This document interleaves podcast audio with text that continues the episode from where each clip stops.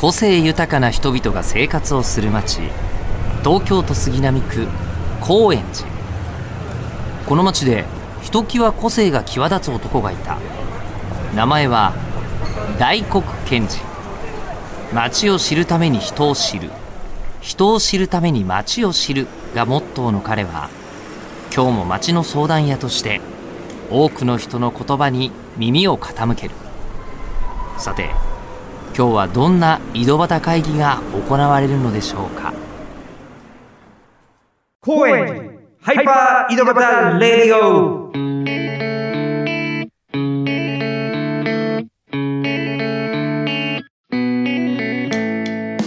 どうも皆さんこんにちは。町の相談屋大黒賢治です。東京は高円寺。この町に住む人々を通して、えー町そのものの魅力を伝えていこうということでたくさんの方にインタビューをしています今週は前回に続いてイラストレーターアーティストの円谷ほなみさんにお話を伺っています。えー銭湯の内部をあイラストで、えー描いていく銭湯使いというシリーズで本も出版されている彼女でして、えー小杉湯でもともと僕は出会っていますし、銭湯との紐づきで、語れることの多い彼女ですが、このインタビューではアーティスト、表現者として、そして人間、円谷ほなみの部分に、えースポットを当てて、いけるところまで探り出していければ、掘り下げていければなと目論んでいますので、今週も、えーそんな感じで皆さん最後までお付き合いいただければ楽しいかなと思います。それではこの後イラストレーター、円谷ほなみさん登場です。高円寺ハイパー井戸端ラジオ高円寺ハイパー井戸端ラジオ。今回のゲストは前回に続いてイラストレーターの円谷ほなみさんです。よろしくお願いします。よろしくお願いします。えー先週もね、あのーイラストレーターとしての円谷ちゃんの、えー活動とか考えてることにスポットを当てて話してきました。えーそっちね、気になる方はまず先にそっち聞いてみてください。で今週はですね、さらに、そもそも円谷ちゃんってどんな人っていうのを、こう、活動履歴だけじゃなくて、やっぱ感情の部分とかでも聞けるところまでね、あの、聞いていけたらいいなと思っています。えーっと、まずね、そのいきさつ。で、そもそも、ちっちゃい頃ってどんな子でした？ああ、ちっちゃい頃がね、覚えてないんですよ、私。い本当に全然覚えてない。や、なんかね、うん記憶が薄くて、えー本当に、大学ぐらいまでの、なんだ、それより前がね、あまり覚えてないんです。生まれはどこなの？生まれは東京生まれ、東京育ち。あーそうそうそう。一番最初の記憶ってある？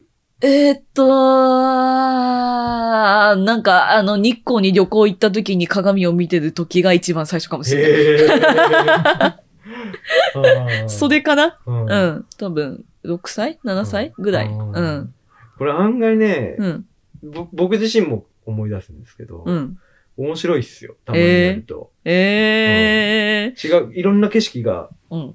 こう、蘇ってくるんで。なんかね、うんそれがね、私うんあんまりできないタイプうで、んでな、なんだ、自分でどんな子供だったのかは全然よくわかんないけど、うんただ親が言うにはん絵描くのは好きだったと言っている。へーうん。色使いも良かったと言っているけど、あんまり思い出せない。なんかね、やっぱ今、この瞬間を、こう、楽しむとか、それを積み上げていくっていうことに、うん。すごく重きを置いてるんだなっていうのは、そ。うんそうですね。うん。だか過去が、なんか、あんまり思い出せない。えー学生時代ぐらいまでジャンプして。あ、それは大丈夫だと思う。ん学生時代とかは、えっとね、学生時代特に、まあ中高とかは、まあ非常に学校に馴染めなくて、うん学校がマジで嫌いで、学校行く、行こうっていう時に大体お腹痛くなって行けないみたいのがあって、修学旅行一回も行ったことない。えー、全部、全部無理ってなって。えー、そうそうそうそうそう。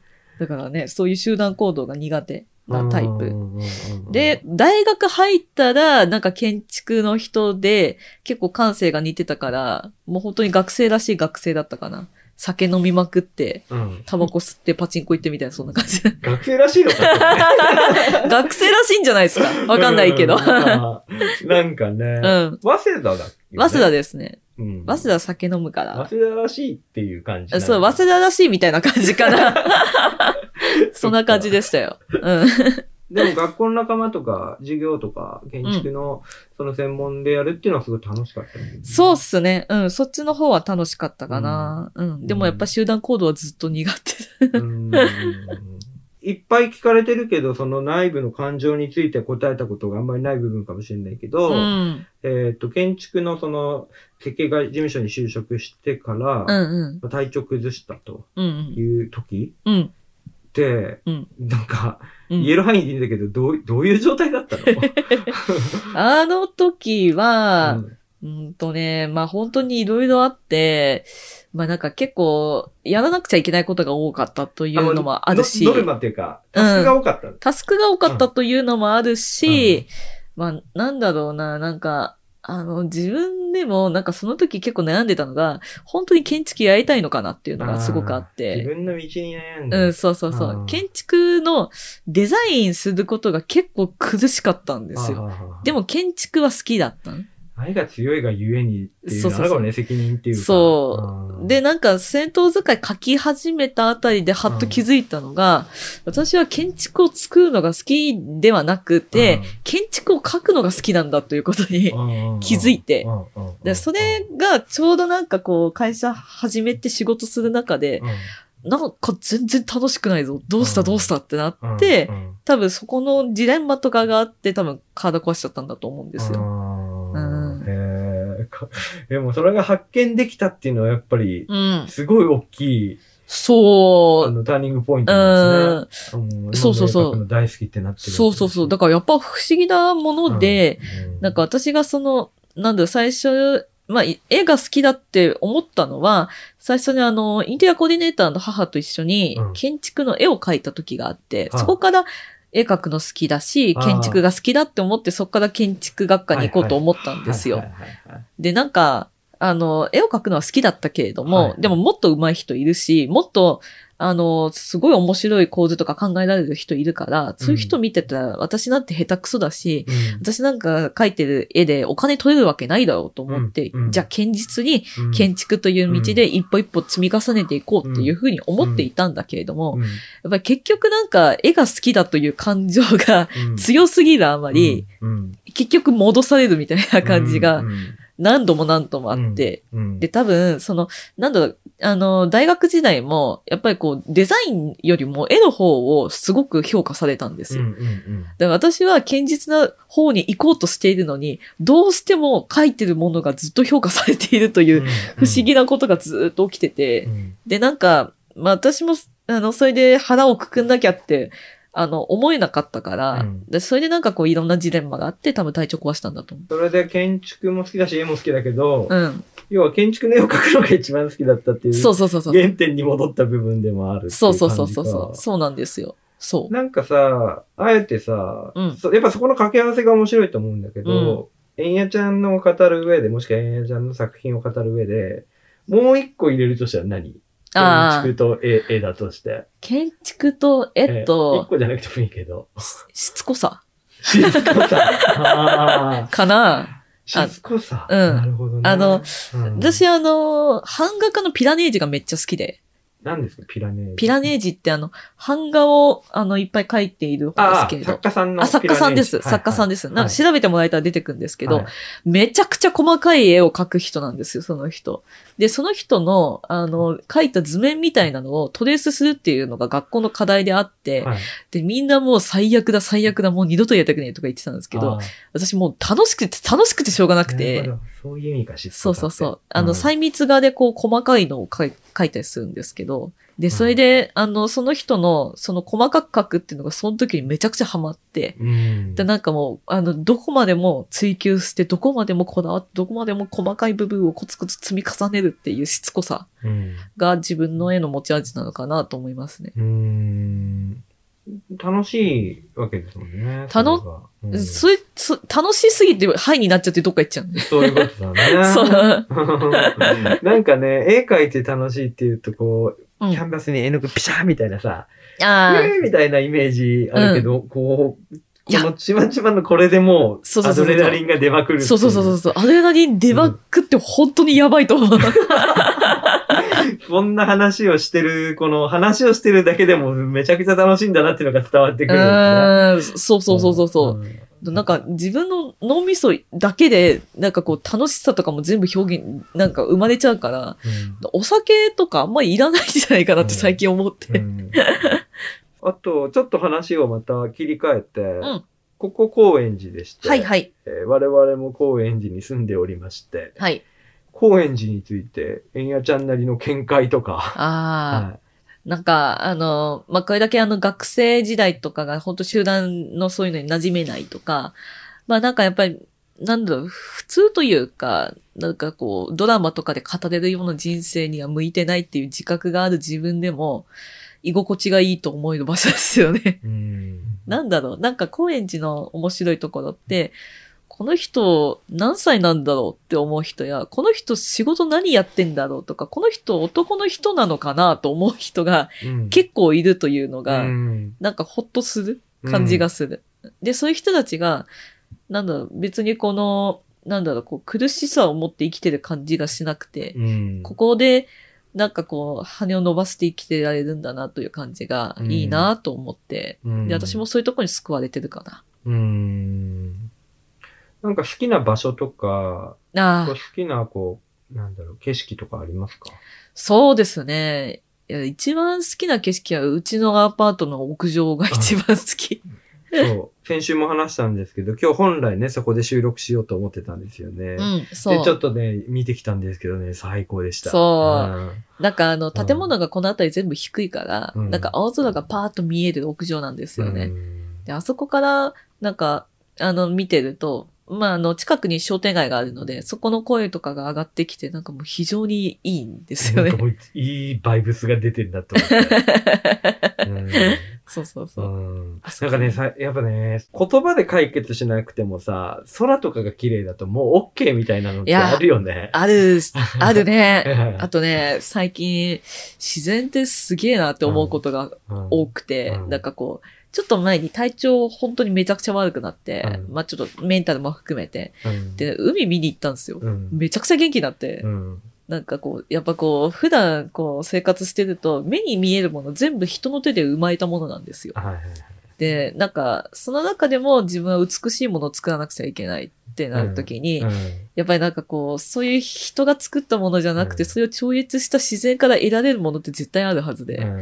やっぱなんかそういうのって、まあ自分がそういう芸術やってるからこそ、うんたまに触れないといかんのだな、というふうに、うんうん 最近めちゃくちゃ思った。うんなんかね、ドライブとかも、結局、なんか、目的地とかじゃなくて、空空気の中に入りに行くみたいな。そうそうそうそうそうそうそう、うんそうそうそう。私あの冬の海が一番好きっすね。へうん、人がほとんどいなくて。ただた。だ波を見てるだけっていうのが一番いい。なるほどね。んでもそんな中でも、まあ街ですけど、高円寺は東京だけど、うん。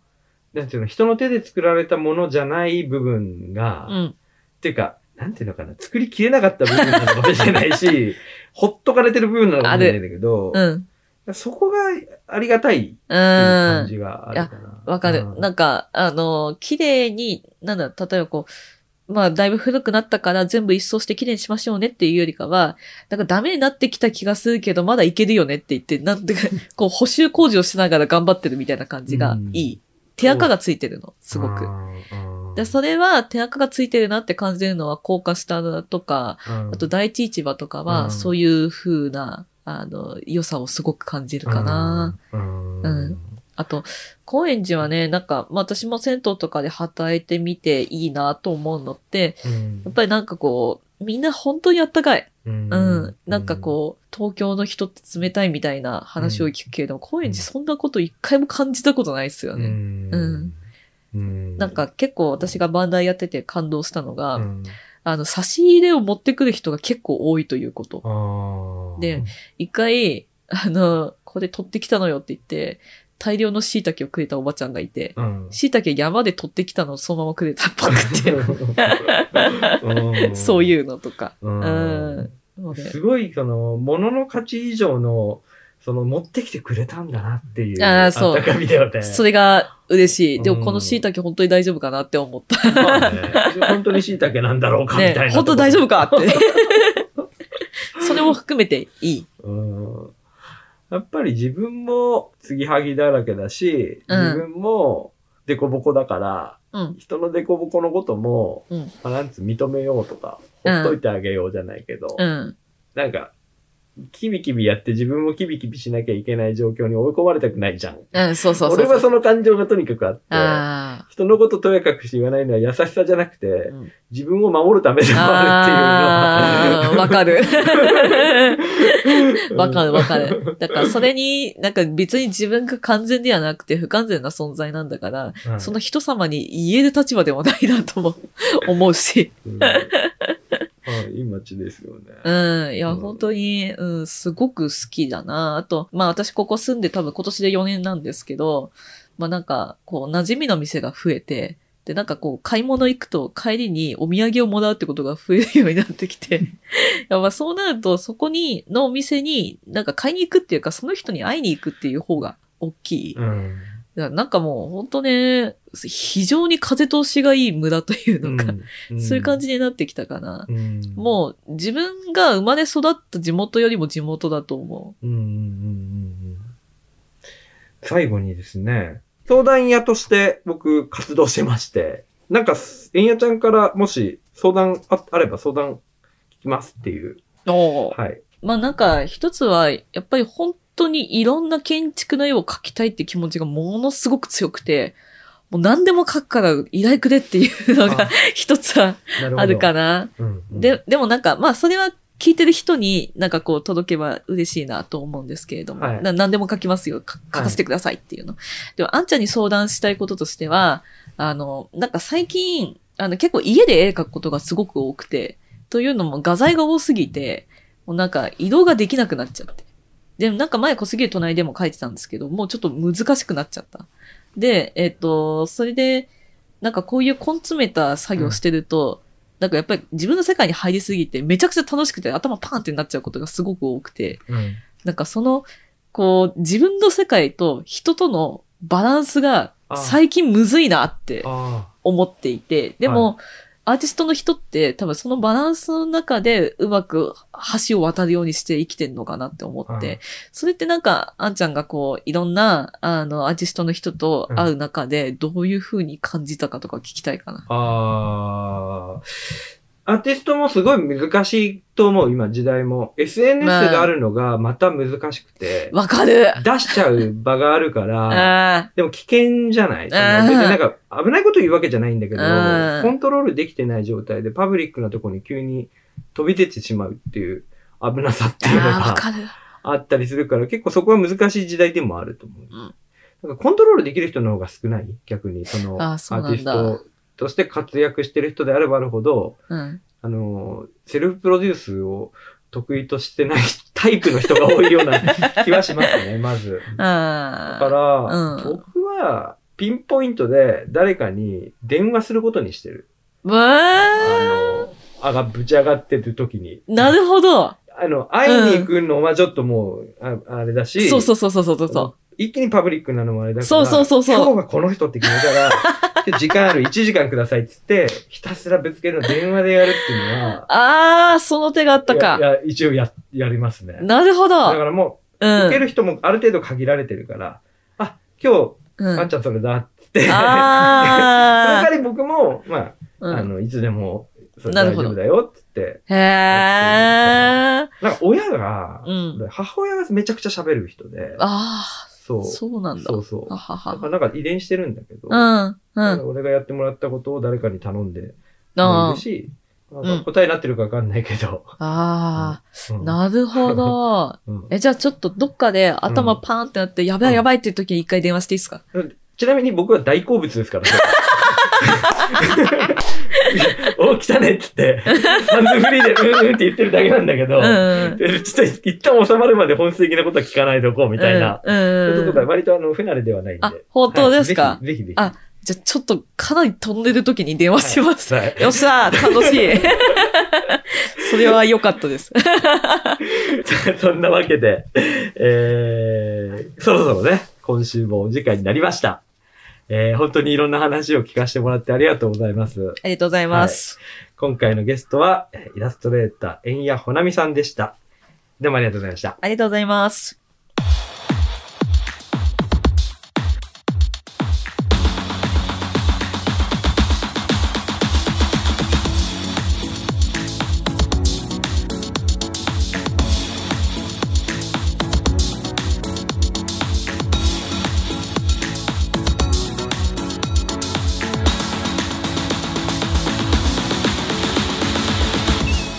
さて、エンディングです。今日はイラストレーターの円谷ほなみさんにお話を伺っていきました。えー、っとね、これ、多分でも知ってる人はそういう円谷ちゃんのことも知ってるんだと思うんですよね。物書い、文章書いたりもしてるから。ただあの、円谷ちゃんのブランディング的にあのプラスになるかどうか僕は分かりません。でも、あの、きっと、この、こういう円谷ちゃんの部分が次の円谷ちゃんの大事な要素なんだろうなと思うし、なんかさ、その、なんていうのかな、常軌を逸した部分を楽しめる社会になろうぜみたいなのって、僕、やっぱり芸術に関わってる限り、ずっと思ってることって、別にね、変である必要はないんだけど、普通の幅が狭いっていうのは思うの、もっと。あらゆることが別に普通でしょっていう。なんかそれの上で楽しむっていうかさ、そうすると救われる人っていっぱいいるし、あの爆発する才能がいっぱいあるんで、あなたももっと爆発したいし、爆発したものを僕も見たいしっていう、そういう風にいつも考えています。そこが今日は伝わったら嬉しいなって思いました。うん。謎？はい。円山奈美さんについて詳しくは彼女のツイッターをぜひご覧ください。えーひらがなで円谷ほなみと検索すると出てくるようです。それでは毎回恒例で今日の円谷ちゃんの話を、えー一句にまとめてみました。ドン。建築の絵を描いてぶち上がる愛おしい人間一年生。ということでね、何のことだか分かんなかったらもう一回聞き直してください。もう全部、彼女が話した通りのことを僕言ってるだけですんで。というわけで、ここまでのお相手、えー今週もありがとうございました。町の相談や大黒賢治でした。また来週。